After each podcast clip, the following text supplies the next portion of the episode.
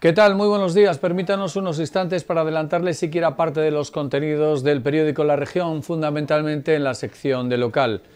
Estamos a viernes, es día 24 de febrero. La principal apuesta que aparece en la página 2 tiene que ver con el impacto de la inflación en la obra pública y la cantidad de dinero y de obras que han esperado mejor ocasión como consecuencia, como decimos, de ese revés inflacionista.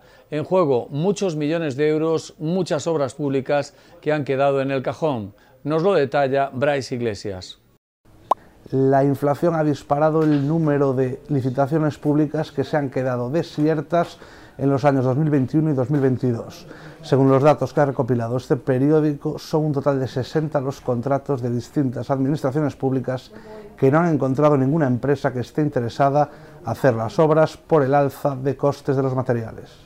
En la crónica de sucesos y tribunales, atención a las consecuencias que puede tener una operación policial que tuvo lugar ayer tarde en un bar, en un establecimiento hostelero de la calle Dr. Fleming. Amplía datos Monchi Sánchez.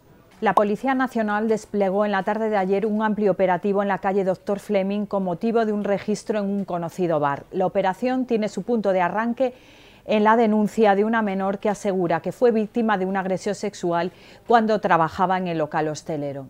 Hablamos del mercado hipotecario. El Instituto Nacional de Estadística dio a conocer el comportamiento de la suscripción de hipotecas durante el pasado año 2022. Hay algunos datos relevantes por lo que a la provincia de Urense se refiere, que resume Sergio Conde. La provincia cerró 2022 con 1.151 firmas de hipotecas. Esto supone un 9% más que el año anterior y la mejor cifra de la provincia en más de 10 años. Además, también por primera vez en una década se superan los 100 millones concedidos en préstamos hipotecarios. El terremoto de Siria y Turquía ha despertado las conciencias de muchos países del mundo, también en Ourense, donde colectivos han hecho acopio de fortaleza para apoyarles. ¿De qué manera? Lo cuenta Siana Así es, la cara más solidaria de la provincia se deja ver una vez más en el envío de ayuda humanitaria a los países más vulnerables. Mientras Ourense sigue acogiendo refugiados ucranianos, asociaciones como el Rotary Club inician una línea de ayuda para Siria y Turquía, después del terremoto que asoló ambos países el 6 de febrero. Concellos, entidades sociales y empresas colaboran en esta recogida de útiles y comida, que se mantendrá abierta hasta el próximo 27 de febrero.